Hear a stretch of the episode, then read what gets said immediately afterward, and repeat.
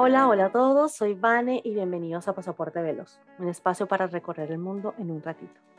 Mi invitado de hoy es venezolano, viviendo actualmente en Costa Rica, con el cual compartí dormitorio en Panamá y que conozco de Venezuela. Todo una travesía. Él es ingeniero en sistemas, tiene su propia empresa llamada Soluciones SQ, donde realiza desarrollo de sistemas, páginas web, marketing, etc. O sea, una generación Z a todo dar. Es jugador de ajedrez, ex nadador y triatleta. Tiene miles de títulos y logros. El más importante es ser campeón del Campeonato del Centroamericano y del Caribe de Triatlón en el 2018.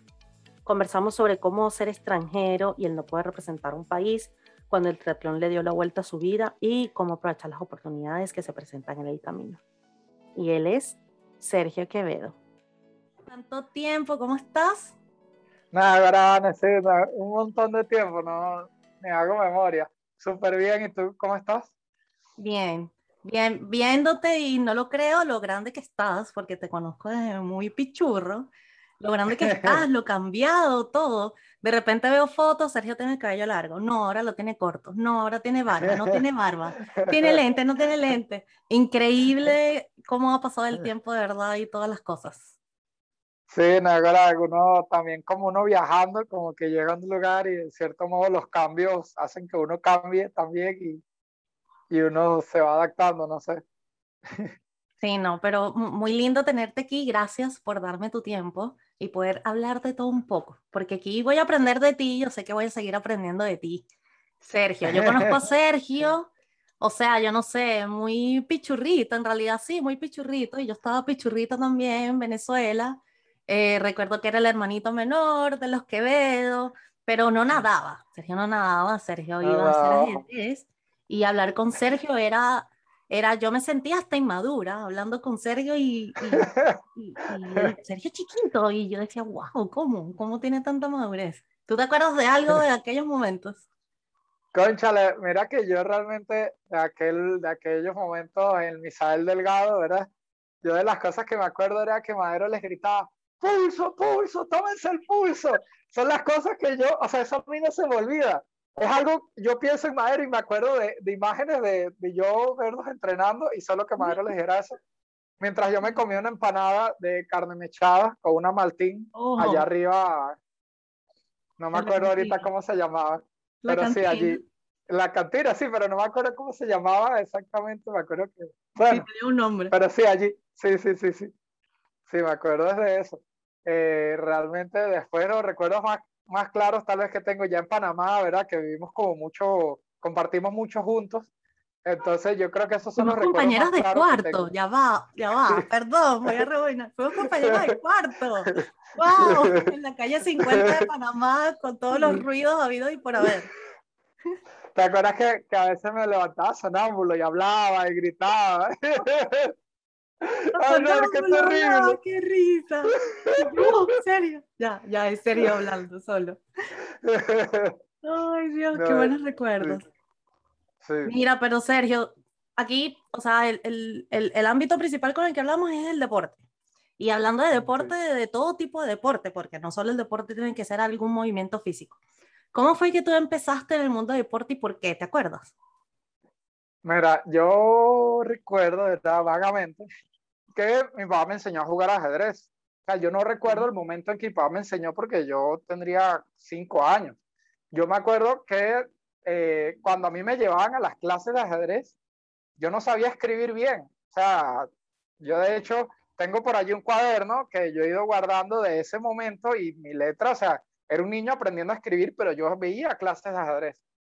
Entonces, eh, yo como decirte, me acuerdo clarito cuando empecé a ajedrez, no sería mentira, pero sí me acuerdo mucho de, digamos, de todo lo que hice en ajedrez que, para mí fue súper importante. Tal vez como hasta los, bueno, no, toda la vida. Eh, siempre el ajedrez yo lo he ido, lo he dejado, ¿verdad? Y lo he retomado, y lo he dejado, y lo he retomado, porque a mí la verdad me gusta mucho y, digamos, también me trae muchos recuerdos siempre que lo vuelvo a retomar. Entonces, siempre ha ido conmigo acompañándome en, todo. No, y que el ajedrez te, me imagino que te ayuda sobre todo, imaginen, o sea, yo me imagino a ti un niño pensando en un montón de jugadas y, y, de estrategia para poder vencer a alguien. Entonces, y que te iba súper bien. Recuerdo que sí, que ganabas, ibas a campeonatos nacionales, te, te iba demasiado genial. Em, pero no solo hacías ajedrez, o, o, no sé en qué momento pasó esa transición entre ajedrez, cuándo fue que empezaste a nadar, hacías los dos. Mira, tú sabes que yo, digamos, yo hice ajedrez eh, desde que tengo memoria, ¿verdad? Y ya cuando nosotros nos fuimos a Panamá, ¿sabes? Yo llegué a Panamá muy pequeño, como a, los siete años, tenía siete años, y yo no sabía nadar, pero yo siempre quería nadar porque mis hermanos nadaban, nadaron toda la vida, Marcel y Ceci nadaron, y yo siempre quise nadar. Pero bueno, eh, ya cuando yo llego a Panamá, eh, yo empiezo a estudiar en el Instituto Gustavo Semena, ya en el IJA de Israel, y una de las primeras cosas que hicimos fue ver si el colegio tenía equipo de ajedrez y ver si daban clases de natación. O sea, esas fueron las dos primeras cosas que averiguamos. Okay. Y entonces allí yo empecé a aprender a nadar y yo seguí jugando ajedrez. Y básicamente jugué ajedrez. En Panamá me fue, se podría decir que bastante bien. Yo llegué y empecé a jugar en el club del colegio, luego fui a regionales, luego fui a nacionales. Eh, clasifiqué para ir a los Juegos Estudiantiles. Eh, de hecho, yo estuve en los primeros juegos interprimarios Codicader, que son los juegos como de Centroamérica, pues, eh, en ajedrez. Y me acuerdo que trajimos medalla de bronce por equipos. Eh, y nada, fui a Centroamericano y del Caribe. Pero bueno, en, todo este tiempo yo estuve nadando, aprendiendo a nadar, eh, como pasándola bien en la natación. Y realmente en el ajedrez hubo como varias experiencias que, que fueron tal vez como un poco desilusionantes eh, y, y, bueno, también como uno, tal vez por la edad, uno quería como algo más activo, de correr, de hacer como deporte. Entonces la natación en ese momento era lo que más, más me, me emocionaba. Entonces bueno, así poco a poco, como que en, en un punto dejé de ir tanto al club de ajedrez y empecé a ir solo a la natación y full natación, natación, natación. Y bueno, en algún momento lo, lo terminé de dejar así como serio y lo seguí jugando tal vez en el club del colegio, cuando hacían torneos y así, pero ya dejé de practicar. Entonces, tal vez como a los 10 años. ¿Tú pensaste que, que, que, querías continuar en el ajedrez o que, wow, yo quiero llegar, no sé, entiendo que hay unos juegos mundiales de ajedrez, pero tú pensaste, no, yo quiero llegar allí, quiero hacer algo con ajedrez, o eso nunca te pasó por la mente y se fue dando natural? Sabes que nunca me, tal vez como yo estaba muy pequeño, era como como que todo lo que sucedía era impresionante, o sea, porque yo fui una vez a una competencia y, ah, no, esta competencia clasifica la selección, y yo como, ah, bueno, ok, y jugué y me acuerdo que quedé como de quinto, y en ajedrez por equipos eh, se juega cuatro personas que son los principales y dos suplentes. Entonces yo quedé quinto mejor, ¿verdad? Entonces iba como primer suplente. Eh, entonces yo como, no, vas a ir a Guatemala a competir. Y yo como, oh, genial, o sea, ¿qué está pasando? Súper bien. Y, y, fuimos y resulta que uno de los muchachos, eh, no sé, llegó y se sintió mal. Desde que llegó se sintió mal. No sé, era su primer viaje, todo, se sintió súper mal. Y yo era el primer suplente. Entonces yo jugué todas las partidas. Si no me equivoco, yo jugué todas en su posición. Eh, tal vez en alguna partida descansé, pero sí, tal vez como que en ese momento lo que yo veía, como no le veía tal vez a más allá, sino que yo veía lo que, como lo que pasaba. O sea, tal vez esas competencias, momento, los nacionales. Sí, sí, exacto. Yo creo que por la edad realmente nunca me había puesto a pensar eso, pero tal vez por la edad uno como que no, no sabe realmente a dónde uno puede llegar. Eh, entonces sí, realmente cuando lo dejé no tenía tal vez como una expectativa de que, wow, un mundial, una cosa así más, más grande. ¿Y con la natación fue distinto o no? Conchale, con la natación sí, porque yo creo que también el tema de uno ir creciendo, ¿verdad? Eh, yo consideraría que yo empecé a nadar seriamente a los 12 años. Eh, ya de los 12 años en adelante. uno es un niño serio todavía. no, pero yo, o sea, yo lo digo seriamente en el sentido de que en ese momento ya yo empecé a decir, o sea, yo, yo de, de ese momento yo decía, a una competencia y decía, yo quiero ganar. O sea, obviamente uno quiere ganar siempre, ¿verdad? Pero, pero ya después de ese momento ya era en serio, o sea, era que, que yo entrenaba y veía mis tiempos y veía los tiempos de los demás y ya era algo, algo de que entrenábamos con objetivos, entrenábamos buscando metas, vamos a bajar el 100 libre, vamos a bajar el 200 libre, el 400. Entonces ya, y de ahí para adelante sí fue puro natación. Y, en claro, natación, en natación. Dale, dale. En, en, natación sí te podría decir que, eh, bueno, igual fue a los Juegos Codicader. Eh, en natación uy, no recuerdo en qué año, en qué año fue exactamente, pero sí, yo fui a los Juegos de en natación, eso fue para mí fabuloso, porque bueno, yo como vivía en Panamá, ¿verdad? Pero yo nunca me nacionalicé, eh, yo no podía competir en centroamericanos o en campeonatos que uno representara al país, porque bueno, yo al final siempre era el extranjero. Entonces, ¿a qué dónde yo podía ir? Yo podía ir a los Juegos Estudiantiles porque yo estudiaba allá. Entonces, para mí lo más importante del año era ir a competir los Juegos Estudiantiles. Entonces yo entrenaba ahora para eso. Eh, y sí, bueno, una vez sí, eh, yo estuve entrenando para ir a competir en Febeda, allá en Venezuela. Okay. Eh, me acuerdo que ese año, a comienzo de año, fui a un evento que ahorita no recuerdo cómo es que se le llama ya cuando uno no es federado, o sea, un evento de no federados. Y fui, me inscribí en el CNC, ¿verdad? Estuve como un mes entrenando allá Claro, obviamente yo estuve entrenando en Panamá cuando vivía normal, pero como yo estaba allá, yo fui a entrenar allá, competí allá, me acuerdo que la competencia se hizo el Misael, y hice unos tiempos ahí normalones, claro, entre no federados eran bastante buenos. Entonces, como que fue las miras de que, mira, aquí a fin de año hay una carrera importante, hay un evento importante, eh, ¿por qué no lo preparamos? Y dije, bueno, vamos a entrenarlo. Entonces yo como entrenador de Panamá en ese momento era Joyce Osorio, eh, que me acuerdo que era un equipo súper, súper pequeño. Éramos tal vez cuatro atletas que entrenáramos así un poco más duro y niñitos pequeños. Puro, el equipo era enseñanza. Y cuatro atletas. Algo así era el equipo. Entonces, éramos, yo sentía que era el entrenador y yo. Entonces, eh, nada, empezaba, esa vez para Febeda entrenamos muy duro, para lo que era para mí duro, pues. Eh, me acuerdo que iba en las mañanas al colegio a nadar antes de ir a clase y luego en la tarde iba a la piscina a entrenar. Y bueno, en febrero gané, yo quedé campeón, campeón nacional en el 2012 en 100 metros libres. Eh, y una prueba que no, es, que no es difícil, es una prueba que hace todo el mundo. Es como los 100 mm. metros, los 100 metros planos de atletismo. Todo el mundo la hace, todo el mundo es bueno, todo el mundo corre, entonces de verdad yo creo que, ganar ese título el 50 y el 100 el 50 y el 100 es una prueba que, o sea, todo el mundo se lanza el 50 y el 100, así no lo naden, porque, o sea, ¿quién no va a dar un 50? Es el, la prueba como. Entonces, yo me acuerdo que el 100 libre, yo clasifiqué, yo fui al campeonato interclubes en Panamá y hice, no me acuerdo ahorita qué tiempo hice en el interclubes, pero clasifiqué con ese tiempo yo me inscribí, ¿verdad? Y esa vez, ese año en febrero, yo no sé por qué lo hicieron final directa para mi categoría, que éramos infantil B, era pequeño. Y, y, y, bueno, yo entré en el carril 7, ¿verdad? Un, loco allí que nadie conocía en el 7, quién sabe. Y claro, yo me lancé durísimo. Y, y, lo, mío, lo mío siempre fue el fondo. El 400 libre era mi prueba preferida y yo sabía que si yo pasaba el primer 50 en la punta, o sea, por lo menos no de primero, pero adelante, yo sabía que el regreso me iba a ir bien.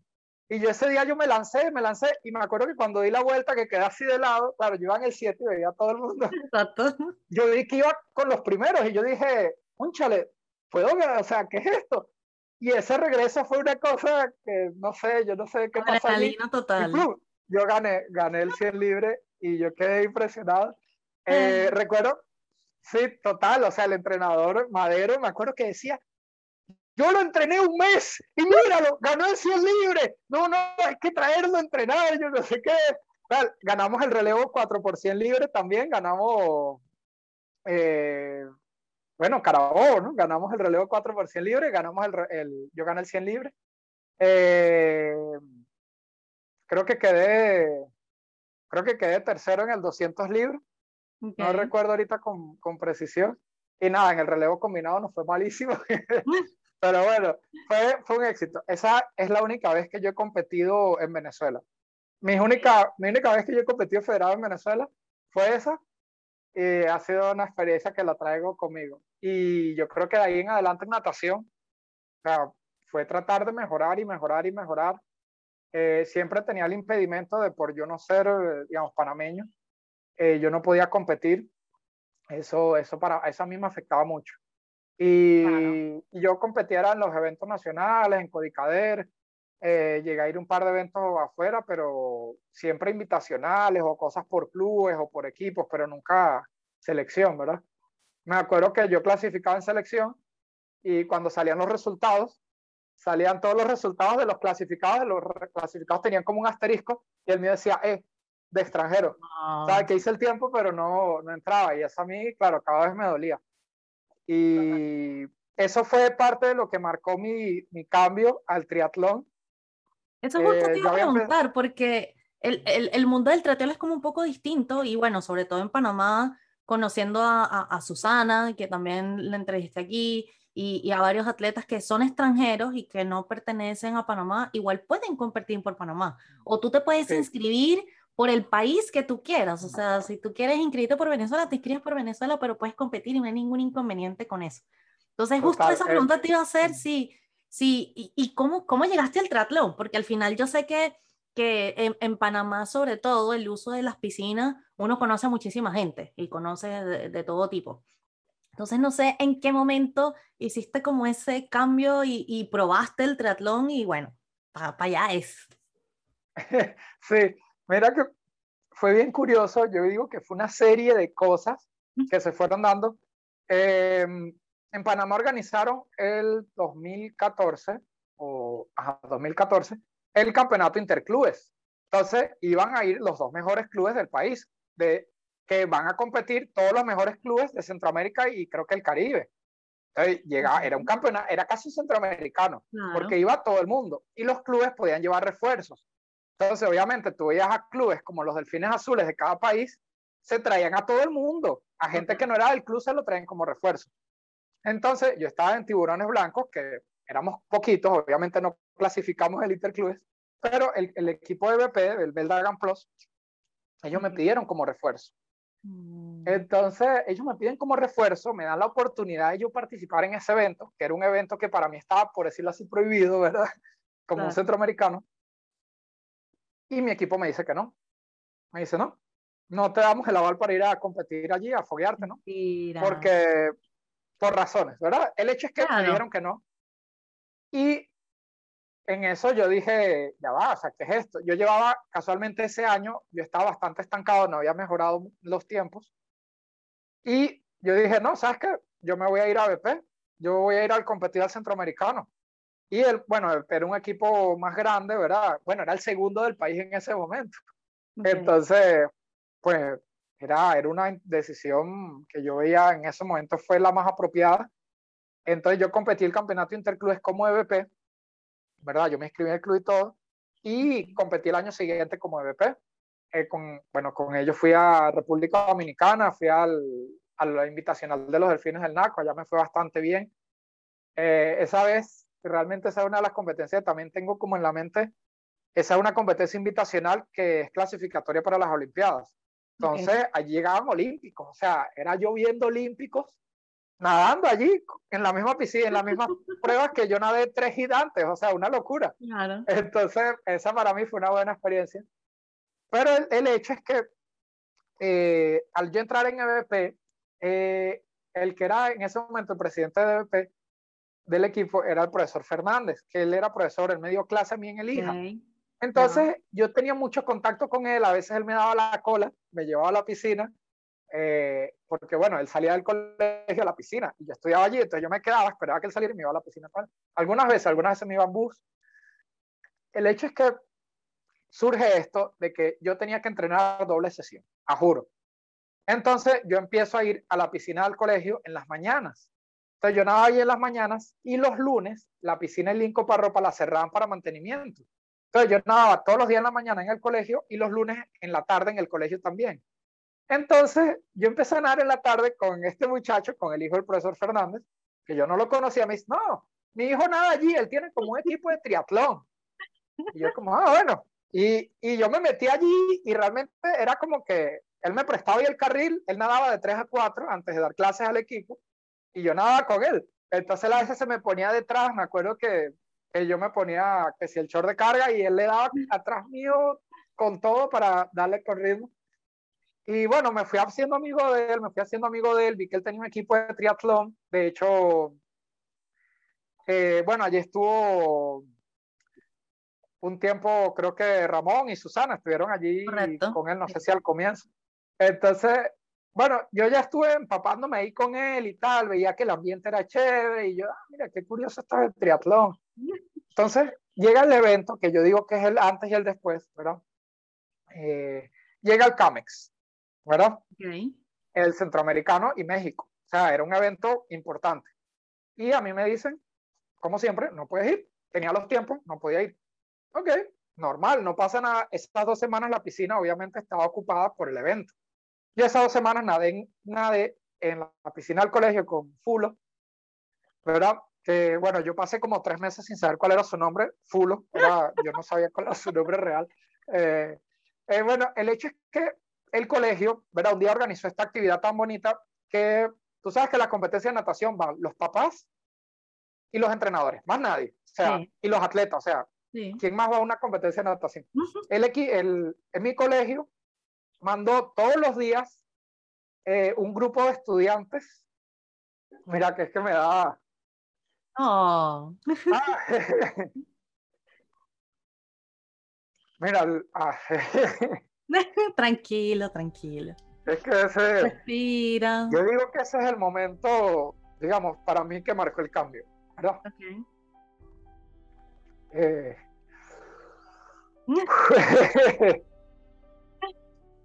Mira, resulta que el colegio eh, mandaba un grupo de estudiantes al, a la competencia, al CAMEX.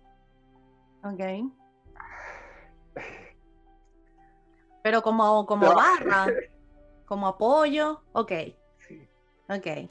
Entonces, eh, obviamente los salones que mandaban casi siempre eran salones donde había atletas. Entonces también era la cuestión de que digamos, cuando a mi salón le tocó, casi que todo el mundo le preguntaba, Sergio, ¿cómo es esto? ¿Cómo funciona? ¿Qué significa? ¿Cuáles son los carriles? Entonces, claro, uno les explicaba y obviamente, eh, un montón de, muchachos de 15 años. Eh, ay, no, qué terrible. Un montón de muchachos de 15 años veían la bandera de su país en un gorro, en un atleta, y la barra era una cosa. Claro. Entonces, era súper bonito.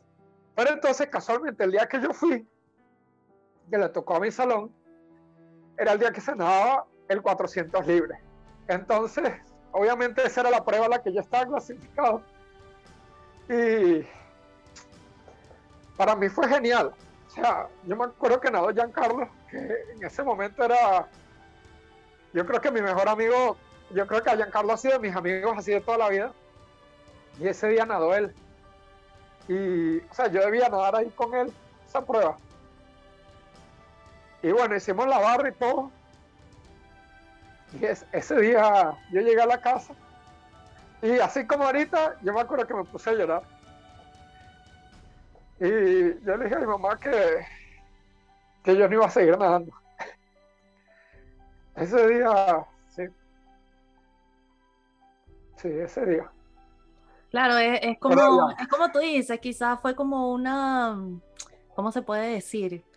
Como, como un punto de quiebre en el que, en el que de verdad cuando tú dices, oye, a mí me gusta esto, y que por algo quizás tan tonto no, no te permitan hacerlo, es como, no es justo, no es justo y, que, y que también lo, lo, estuvimos conversando, son cosas que uno no controla y, mm. que, y que lamentablemente se le escapa de las manos a uno. Y, y, y bueno, es, e, es, tomar una simple decisión, quizás es, es, un sentimiento muy bonito, porque, porque al final sabes que, que, bueno, que sí lograste algo y que incluso aunque estés cambiando o le estés dejando, no es porque no te guste o porque te desmotivaste o algo por el estilo, sino que de verdad fue algo externo que, que, que conchale, que uno no lo controla.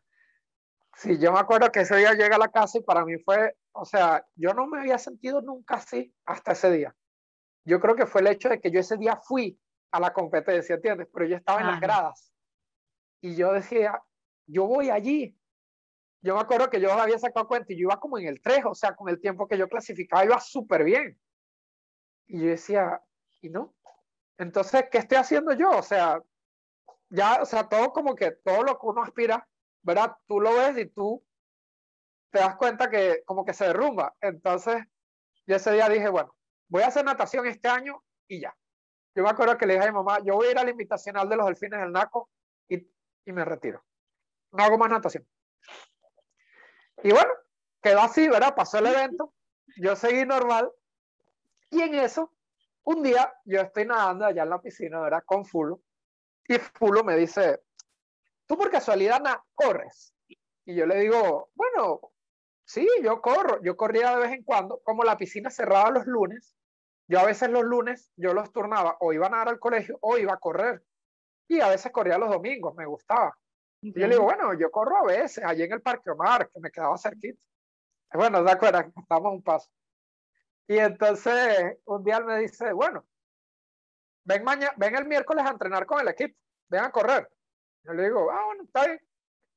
Bueno, y ese miércoles yo me fui, o sea, imagínate todos unos tipos así que van a correr y llego yo con toda la pinta, me acuerdo que me llevé un koala, que era de Humberto, para meter el teléfono y una botella de agua así gigante en la mano, llena de Gator, o sea, fue así como que, o sea, y llegué y salí a correr Ajá, sí, o sea, yo iba ahí tomando fotos con el yo feliz. Y me acuerdo que la gente me decía, ay, corrí, corrí, súper chévere. Me acuerdo que me puse a correr ahí con ellos y como conocía a Fulo, yo me fui fue al lado de Fulo y me fui corriendo con él.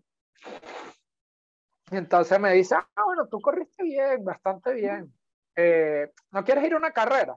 Y mm. digo, entonces yo le dije, bueno, yo ahorita en ese momento realmente la situación no estaba para, digamos, inscribirme yo en carreras o cosas así, porque bueno, tú sabes, las carreras de atletismo se paga la inscripción, aunque no era mucho. Ahora lo pienso y digo, qué loco que en ese momento para mí inscribirme a una carrera se escapaba de, mi, de las posibilidades, ¿verdad?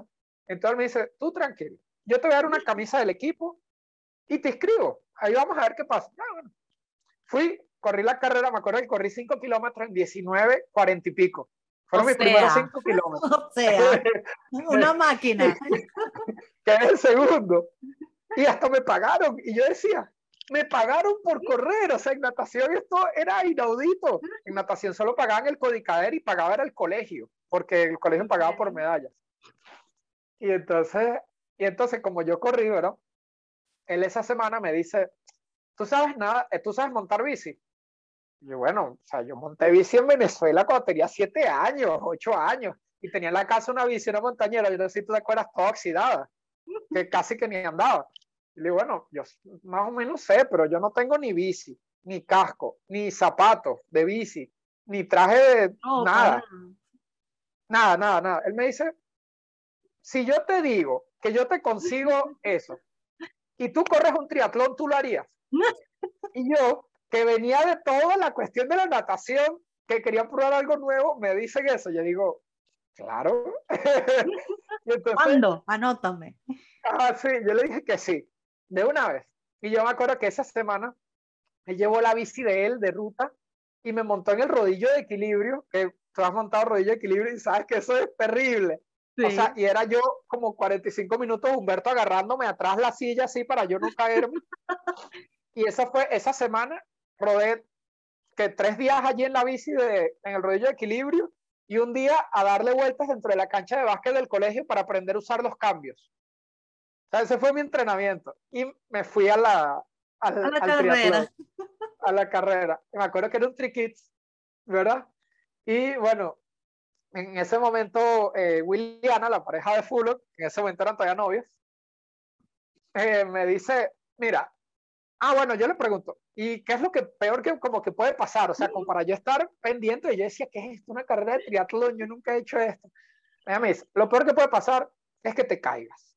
Si tú te caes, tú revisa la bici. Si la bici está completa y rueda, montate de nuevo y sigue. Tú no pienses más nada.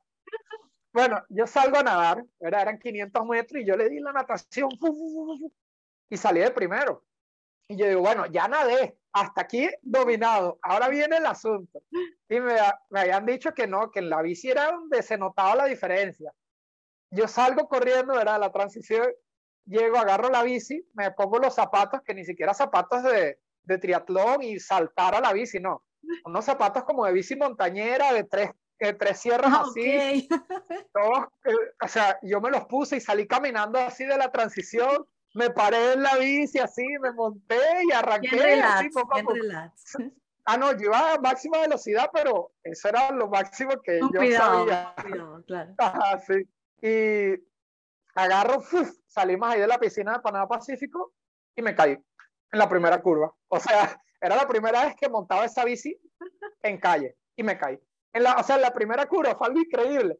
Yo iba así, y vi la curva y frené y me hice así, fui, y me fui. Y me caí y salieron volando las botellas de agua. Y yo me paré y llegaron las palabras de William a mi mente y me dice, revisa la bici. Si rueda, montate de nuevo. Y yo la alcé así. Y yo dije, no, no, esto se ve bien. Guardé las botellas, me monté y seguí. Y, y me fui, me fui. Y iba, no, ahora me van a alcanzar. Y yo volteaba y volteaba y volteaba. Y yo le daba, le daba, le daba. Yo decía, yo, que no me alcancen en la bici, que no me alcancen. Y yo solo iba pensando en eso, que no me alcancen. Me acuerdo que mi mamá cuando me dio la primera vuelta, empezó a pegar gritos, se cayó, se cayó, se cayó, porque cuando iba chorreando sangre, pues yo me, me raspé bastante. claro. Sí.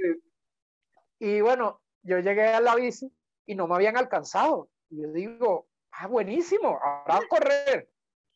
Y yo me, me bajé de la bici y todo y salí a correr y bueno, nunca me alcanzaron. Y yo gané esa carrera. Y obviamente la motivación de esa carrera, cuando me dijeron, ¿te gustaría hacerlo de nuevo? Ah, claro. Y en adelante y, historia. O sea. Y bueno, eso es realmente el triatlón, eh, por lo que tú dices que uno podía competir como, como si nada. De hecho, yo competí en Panamá muchas veces como selección de Panamá. Yo competí 2015, 2016, 2017 como selección de Panamá. Eh, fui dos veces al Panamericano eh, quedé de segundo en los Juegos EDK, eh, quedé cuarto en el Centroamericano y del Caribe, o sea, a mí me fue muy bien en triatlón, gracias a Dios, y compitiendo allá con Panamá, y o sea, para mí fue, o sea, de ahí casi que fue un éxito, o sea, sin, sin duda alguna, creo que el destino fue preparando todo para que, para que yo quedara aquí en triatlón, que es lo que sigo haciendo en este momento. Eh, yo sí fui a, Después fui a unos juegos Codicader, que y fueron en Honduras, era mi último año del colegio, y, y, bueno, era la última oportunidad de ir a juegos estudiantiles, pero no había triatlón. Entonces yo dije, bueno, ¿cuál es el tiempo de clasificación en el 1500? Y, y me acuerdo que me escribí y nos pusimos a entrenar el 1500, el 800 y el 400, y lancé y clasifiqué esas tres pruebas. Y fui a Honduras al, a, ya esa, ese ha sido mi último evento de natación, yo creo que así grande. Eh, fui a Honduras. Eh, allí creo que traje. Eh, ahorita tendría que, que revisarla, refrescar la memoria, pero me acuerdo que creo que gané una de oro. Ganamos el relevo y creo que. No, mentira, esa vez yo no participé en el relevo. Esa vez no. esa vez sí, gané una de oro y gané creo que dos de bronce. Okay. Sí, esa, esa, fue mi último evento, yo creo que de natación. Eh, así, yo creo que ha sido la, fue la despedida final, ha sido toda la etapa de, de natación como tal. Obviamente yo sigo nadando, a mí me encanta nadar, yo amo nadar. Yo lo amo totalmente, pero ya no compito en natación desde hace tiempo. De vez en cuando hago aguas abiertas, me encanta. Okay. Pero sí, pero sí, bueno. Y bueno, así queda haciendo triatlón y, yo creo que así hasta ahorita eh, sigo en eso. Pero igual yo sé que el, triatlón es duro, o sea, yo, yo nunca lo, lo entrené así como, oh, el triatlón y me muero por el triatlón, me gusta, me encanta. Em, pero ahorita que, que, o sea, que tú eres eh, la, la, perfecta descripción de una generación. ¿Tú eres Z o tú eres generación Z, cierto? Sí, yo soy Z, sí. Perfecta generación Z que es emprendedor, que tiene su empresa, que, que trabaja, que entrena, que le va excelente compitiendo. ¿Cómo, cómo, ¿Cómo hace para balancear eso? Porque al final andar en bici, igual hay que correr, igual hay que nadar tienes que trabajar, tienes que estudiar, tienes que aprender, tienes que ayudar a tu familia. Entonces, ahí, ¿cómo, cómo haces para manejar todo eso? Conchale, sabes que eh, realmente eh, en eso uno te podría decir que he tenido mis momentos, mis altos y mis bajos, yo creo que como todos en la vida, ¿verdad? Pero sí, digamos, hay momentos que son complicados. Cuando estaba estudiando, yo te diría que no era tan... Cuando estaba estudiando, obviamente era difícil, era muy difícil, pero yo me estaba dedicando a estudiar y entrenar nada más. Pero ya, digamos, a partir del año pasado, con todo lo de la pandemia, eh, bueno, hace dos años, yo diría que ya el 2019 yo empecé a trabajar un poco más antes de, terminar, bueno, de la universidad. Entonces, yo te diría que, que, allí empecé a ver que, conchale, era rudo, o sea, era rudo, eh, digamos, dedicarle ya tiempo a todo, a todo. Y, y yo decía, o sea, yo estudié, a mí me encanta la programación, yo estudié sistemas, y yo en un punto, yo dije, o sea, yo no voy a poder, no puedo, no puedo sistemas, o sea, no puedo, me encanta, pero no puedo, no tengo el tiempo. Y bueno, estaba viendo qué hacía, ¿no? Viendo qué hacía, tal vez montar como negocio, inicié vendiendo cosas por internet y tal. Y realmente anduve con eso. Okay. Y empezaba aquí, allá, tal, tal, tal. Y el año pasado, con todo el tema del COVID, yo tenía varios clientes de sistemas, pero muy poquitos, realmente no los buscaba. Y el año pasado, bueno, yo me quedé atrapado en Venezuela todo el año y, y yo dije, bueno, o sea, ¿qué hago? Mm, algo tengo que hacer. Tengo que, tengo que hacer algo, o sea, no me puedo quedar aquí atrapado. Y dije, bueno, prendí la computadora y bueno, vamos a trabajar. Y empecé y empecé y empecé y empecé. Y allá, bueno, allá Marcel me apoyó muchísimo todo lo que era presionándome, más que todo presionarme, presionarme, presionarme, presionar. Y me presentó a sus clientes, ¿verdad?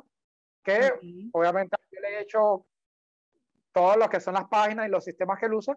Y los clientes me preguntan, bueno, ¿y quién te hizo eso? Ah, bueno, mi hermano. Entonces ya me presentado a un cliente y al cliente le gustó. Otro, cliente, otro socio de él le preguntó, mira, ¿y eso que hiciste nuevo? Ah, me lo hizo él. Ah, bueno, pum, pum, pum, pum, pum, y así me fui, así me fui. El año pasado, bueno, yo creo que sí, sí puedo con esto. Y como estuve allá en Venezuela, estuve entrenando tal vez no tan duro eh, y me pude acomodar con el tiempo. Y bueno, ya este año que llegué aquí, yo dije, bueno, ahora sí, ya estoy en mi casa de vuelta, vamos a organizarnos. Y, y la verdad que al principio complicado, hay semanas que son caóticas. Digamos, si, si una semana tengo reuniones, y esa semana toca muchas horas de entrenamiento, es terrible. O sea, yo tengo que dormir con el Training Peaks y con el calendario uno al lado del otro y decir, bueno, esto sí, esto para tal fecha, esto para tal día, esto tal hora. Y, y nada, y hay días que son que, que yo digo, ¿qué hago? ¿Qué, ¿Qué, mala idea? ¿Por qué me metí en esto? ¿Por qué adquirí estas responsabilidades? Pero bueno, eh, realmente ahí me encanta. Ahí me encanta parte hacerlo. parte del ser adulto, Sergio. Sí, poco a poco como adquiriendo, como que, oh no, yo quiero volver al colegio, cuando lo que hacía era ir a entrenar y estudiar y entrenar y estudiar y ya. Pero bueno, creo que son etapas. Entonces, Mira, pero igual me acuerdo, Sergio, siguiendo tus redes sociales, que tú en Venezuela, tú igual andabas en bicicleta y andabas en una bicicleta de los años, no sé, 70, pero igual no había excusa para que el señor entrenara. Mira, mira, yo llegué a Venezuela lesionado y yo dije, no, en Venezuela voy a estar un mes nada más. Este mes lo voy a tomar de reposo. Había, yo hice el año pasado, a comienzo del año, la, digamos, yo lancé la pretemporada del 2019, la, digamos, la pretemporada del 2020 no la lancé a principio de año, yo la lancé el 2019. Y yo llegué en enero a full gas, llegué a correr el medio Ironman de Panamá y llegué a correr el Campeonato Centroamericano y del Caribe de distancia corta. Y yo dije, bueno, después de estos eventos, descansamos, yo voy a ir a Venezuela, tenía ese viaje planeado, tenía tres años que no iba, no veía a mi papá, y yo, no, yo voy. Algo me decía que fuera, yo no sabía qué era. Mira, Vanessa, yo llegué y empezó lo del COVID, ¿verdad? Estaba lo del COVID, lo del COVID, lo del COVID. Yo decía, yo tengo el viaje. No, no, el COVID solo en Europa, el COVID solo en los países que hace frío. Sí, el día sí. que yo iba a viajar, aquí en Costa Rica murió la primera persona de COVID. El día que yo viajé, yo dije, ahora esto se está complicando. Yo hice escala en Colombia, hice un día de escala. Me acuerdo que allá cono- salí con unos amigos de triatlón, eh, pasé el día en Bogotá y estábamos con el tema del COVID, del COVID, del COVID. Y yo viajo a Venezuela y en Venezuela, claro, yo llegué hisopado, yo no sé qué, temperatura, a dónde se va a quedar, a dónde va a ser. Yo, con chale, ahora qué enredo, bueno, pero todo bien. Yo llegué por decir, un- ajá, yo llegué el 11 de marzo a Venezuela, el 13 de marzo cerraron la frontera. Y yo dije, bueno, se acabó esto. Aquí fue, ya. La- Créeme que el, el primer mes, obviamente, todo cerrado, todos en la casa. Yo lesionado, ni siquiera podía salir a correr, ni siquiera podía hacer nada. Claro. Lo que hice fue, me acuerdo que ve, ve películas, hicimos como mil pies de esos de galleta María. y nada, estar con, con, con Lucas, que acaba, que es mi sobrino.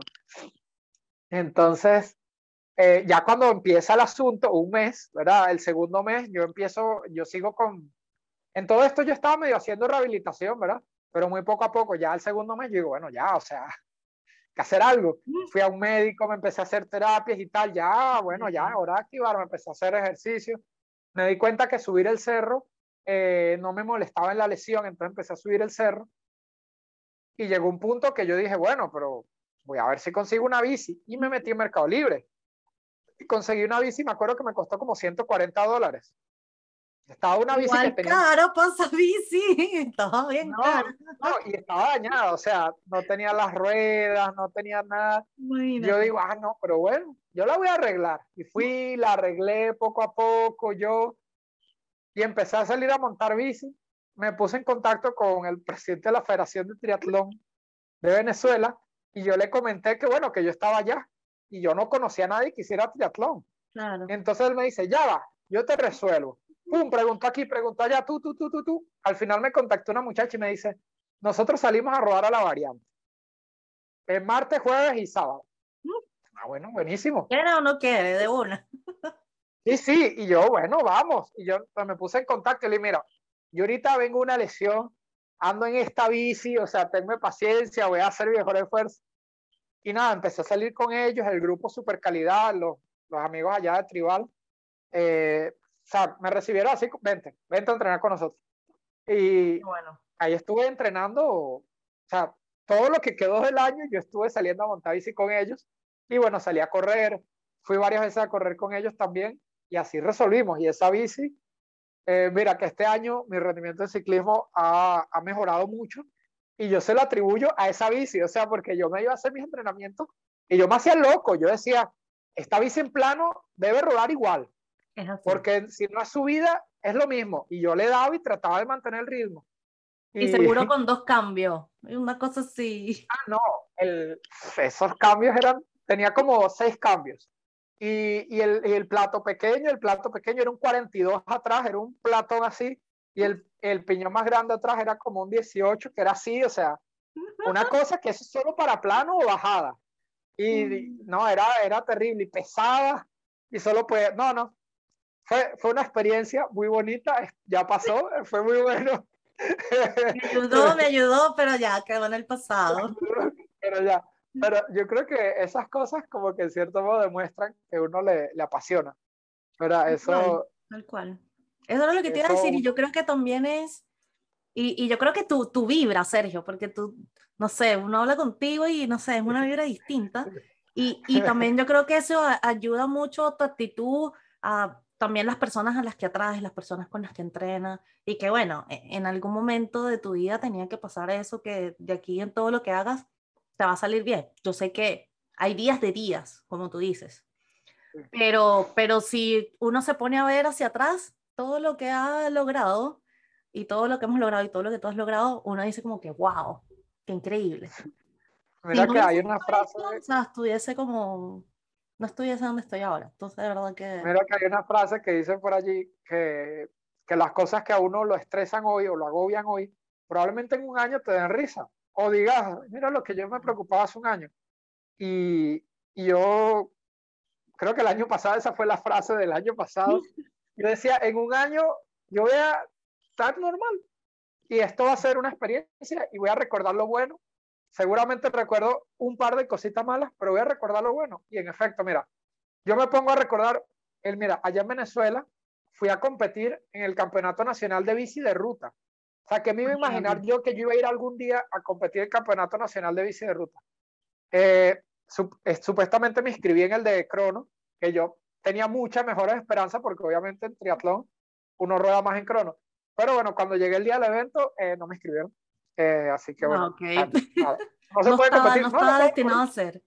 No, no está. Competir de, competir de ruta, un éxito, o sea, buena experiencia. Me, me fue súper mal, obviamente. o sea, digo obviamente por el hecho de que yo no soy, o sea, yo no me considero al nivel de los ciclistas, yo soy triatleta, eh, pero me lo disfruté un montón. O sea, me encantó, me encantó. Una experiencia eh, increíble cómo los líderes del grupo pueden controlar el grupo, cómo los equipos se manejan, cómo hay caídas así. Por, cualquier cosa se cae la gente. Para mí fue una experiencia genial. Me gustaría volverlo a hacer. Eh, obviamente no fui a esa carrera con esa bici, me prestaron otra, Osvaldo me prestó claro, me imagino. Eh, sí, súper agradecido con él infinitamente. pero fue una experiencia genial. Y yo ahorita recuerdo cosas así. Y, y lo malo, lo que pudo haber pasado, que tal vez en ese momento vi como malo, eh, ya no. Sí, ya queda como una anécdota divertida. Sí, sí, total. esa es una de nuestras características. Sabemos cómo hacer divertido todo lo malo. Así que eso me encantó mucho del venezolano. Sí, yo creo que Sergio. Sí. Me, me, me ha encantado esta conversación y, quiero terminarla eh, haciéndote un par de preguntas así super flash para ver cómo, cómo está tu poder de reacción. Vale, buenísimo. A, ver lo máquina que eres. Mira, voy porque aquí tengo mi papelito guardado. Ya me puse ansioso, ya. Estado civil de Sergio. Estado civil amplio. No, no, no nos enfoquemos solo en lo legal. Ahorita, eh, con novia. Mm. Con novia, estado civil con novia y por otro lado casado con, con el triatlón. No he sido con, si con esta bici ah. o con la bici de crono es complicado. Pero bueno. No las puedes dejar, tienes que mencionarlas porque si no se molesta. Total, total. Un olor. Uy, un olor. Mm, ¿Sabes cuando uno sale de la piscina y hueles a cloro?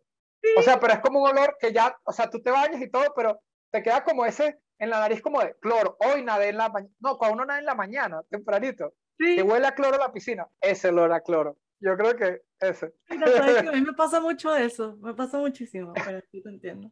Una playa. Conchale, una playa. ¡Ah! ¡Qué difícil! Eh... Mira, yo creo que una de las playas que yo así, mi playa especial, tiene un significado para mí de otro nivel, es una playa de aquí de Costa Rica, eh, se llama Playa Hermosa. Eh, esa playa para mí tiene mucho significado porque eh, yo competí ahí el primer centroamericano y el Caribe. Yo después de que me fui de Venezuela, de, de, Panamá, ¿verdad? Y yo no pude seguir compitiendo por Panamá porque ya yo no vivía allá, ¿verdad? Y, y era el tema de que yo no estaba nacionalizado y tal. Y yo esa fue mi primera competencia corriendo como Venezuela. O sea, yo logré volver como a mis raíces de cierto modo y volver a competir por Venezuela. Esa fue la primera competencia. Yo me encontré ese día con la gente de Panamá y para mí fue que yo me acuerdo que yo vi al, al señor Guerra, al delegado que fue con nosotros siempre, y yo intenté decirle algo y lo abracé y me puse a llorar y él me abrazó y me dijo, yo sé, tranquilo. Oh. Y ese día gané. Gané el Centroamericano y el Caribe. De acuerdo. Saliste en la foto con, el, con, el, con, con la tricota de Venezuela. Sí, sí, total. Mira, Vanessa, yo no, yo, mira, yo ese día, yo ese año estaba preparando el, mi primer medio, medio Ironman. Yo decía, yo voy a mi primer 70.3. El Centroamericano y el Caribe me voy a escribir, voy a competir por Venezuela, pero yo no sé si se va a dar. A mí no me avisaron hasta una semana antes no me inscribieron. Yo no tenía traje de Venezuela. Yo no tenía con quién irme. No tenía no tenía nada. O sea, todo fue una locura. Esta semana fue un caos total y por eso yo ese día llegué en la tarde, cuando yo llegué al lugar de la competencia, y llegué, estaba atardeciendo así, y esa playa quedó en mi memoria, fue genial. Al, creo que yo llegué el viernes en la noche al congresillo, ese día al, luego competí. Como te digo, yo estaba preparando un 70.3. Claro, imagínate. Yo llevaba más de un año de no correr ITU.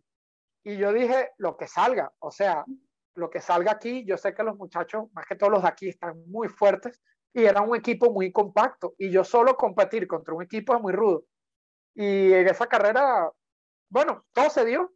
Y yo crucé la meta de primero en junio y esa, esa playa. Te alargué la historia, pero esa playa. No, está, espectacular la, la, narrativa y el porqué. Un parque nacional. Uy, un parque nacional. Eh, conchale, Coro. Coro allá en Venezuela. Sí. Ah. Eh, créeme que lo tengo como en la memoria el recuerdo de los médanos. Y es una de las cosas que quiero ir. El año pasado, bueno, por todo el tema de COVID pudimos viajar un poquito, pero no, no pude ir a los médanos y lo tengo aquí. Lo tengo aquí. Quiero ir, quiero ir. Quiero ir también al Salto Ángel, pero no sé. Tú me dices y la primera respuesta, los médanos. Muy bien. ¿Un destino favorito, Sergio? Uh, un destino favorito. Eh, Monterrey. ¿Ah, Monterrey. Sí, Monterrey. Eh, mira que he ido a Monterrey eh, dos veces y me ha encantado. Me encantó tanto que la primera vez que fui mandé mi currículo a las universidades para aplicar para estudiar allá. O sea, me encantó, no sé, el ambiente, la ciudad, el feeling, no sé no, no tiene, no, no logro decir algo en particular, pero ese algo que tú llegas y tú hueles y tú dices, ah, esta ciudad tiene algo, no sé. Un libro, Sergio. Uy, un libro. Eh, mira, ahorita, ahorita no estoy leyendo ningún libro, eh, pero un libro que siempre traigo conmigo y siempre vuelvo y siempre vuelvo a él es uno que se llama Fuera de serie eh, ahorita no recuerdo el autor, pero es un libro que habla de cómo, en cierto modo, eh, las personas, digamos, uno ve a alguien exitoso, ¿verdad? Uno ve a alguien fuera de serie, que eso trata el libro, y uno dice, no, tuvo suerte o se esforzó mucho y tal, pero el libro habla un poco de que hay un trasfondo, ¿verdad? Que hay un más allá, de que hay una serie de circunstancias y habla cómo, o sea, hay muchas cosas que, que pueden hacer que una persona sea fuera de serie. Y para mí ese libro yo me pasan cosas de la vida y yo digo, tenía razón. Tenía razón. Algo así como la ley de atracción, ¿no? Mm, no, más bien es como, él habla mucho de, más que todo como de hechos y de cómo, en cierto modo, no sé, yo creo que el libro se podría decir que el destino está un poco trazado, no hecho, pero como que hay un camino, ¿verdad? Que, que hay un espacio allí que tú lo puedes tomar y tú tienes la posibilidad de agarrar ese camino y hasta años después, cuando tú veas a alguien exitoso, es que tú dices, mira, casualmente esa persona tuvo esta oportunidad, tuvo esta oportunidad, tuvo esta oportunidad, las agarró todas, pero en el momento en que tú estás haciéndolo, tú no puedes notar ese, esas oportunidades, sino que se te presentan y es una oportunidad más. Cuando pasa el tiempo, tú volteas y tú dices, conchale. Tomar el riesgo de Sí, sí, sí. Y no, ese libro me gusta. Explica muchas cosas chéveres. Y por último, Sergio, una frase célebre tuya o de la que te Una frase célebre. Mira, hay una frase que yo le digo siempre a todo el mundo, a las personas que, los que trabajan conmigo, ya mi equipo de trabajo, mis amigos, a todos, nada podría mal ir sal. O sea, como, no, ya entendí. Y que yo, sea, yo hablando mal, fui yo. O sea, exacto. Es como que, mira, o sea, tú siempre algo puede salir mal. La ley de Moore, siempre algo puede salir mal. Tú prepárate y, y agarra, agarra las cosas. O sea, algo salió mal, no importa. Agarra la, la, la vida y haz que salga bien. O sea, todo podría salir mal. Entonces yo le digo a mis amigos, nada podría mal ir sal. O sea, ya. Valdi, o sea, así. Me encanta. Yo decía, Sergio, lo mal, no puede ser, no lo puedo creer. no, no. No, me encanta, Sergio, te pasaste, muchas gracias. Yo también trato de, terminar con una frase célebre, siempre es la misma, pero rescatando todo lo que conversamos, eh, es increíble de verdad ver, ver cómo las cosas suceden. Y es como tú dices, son esos momentos de oportunidad donde uno cambia, donde uno toma decisiones, eh, donde uno las hace, pero uno como que siempre trata de cumplir una etapa y de darle un tiempo y de decir, oye, si yo estoy viviendo el hoy, voy a vivir el hoy y no voy a estar pensando tanto. Yo sé que a veces uno piensa en el futuro y tal, que quiero hacer el fin de año, no sé qué, pero siento que tú vives mucho el hoy y que lo disfrutas tanto que, que tienes unos recuerdos bien bien vívidos que, que o sea, hasta todavía te emocionan y eso, y eso me, me gustó mucho de la entrevista. Y bueno, la frase es, eh, vive un día a la vez y un paso a la vez para poder hacer todas las cosas. Ah, genial, genial. Muchísimas gracias, Sergio, te pasaste. vale, gracias a ti, la verdad es que... A todos les guste. Y, y nada, sigan a Sergio, por favor, en todos sus emprendimientos, sus cosas, su deporte, lo haces en la máquina. Y nada. No, gracias a ti, Ivana. De verdad que eh, no me imaginaba, o sea, estaba como curioso a ver cómo iba a surgir la entrevista, ¿verdad? Y la verdad me lo he disfrutado mucho. genial, genial. Gracias, Así que bueno, ya sabemos, espérenlo todo. Síganla en las redes sociales, tanto las mías, Pasaporte de los, como la de Sergio. Sergio, ¿cuál es tu red social? Eh, Sergio Quevedo B en Instagram. Sergio Quevedo B. Y, así que síganlo. Y, y bueno, Soluciones SQ eh, en Instagram también o en Facebook que es, bueno, mi emprendimiento. like siempre hace ayuda. Eso, generación Z todo dar. Muy bien. Gracias a todos, cuídense y que lo disfruten.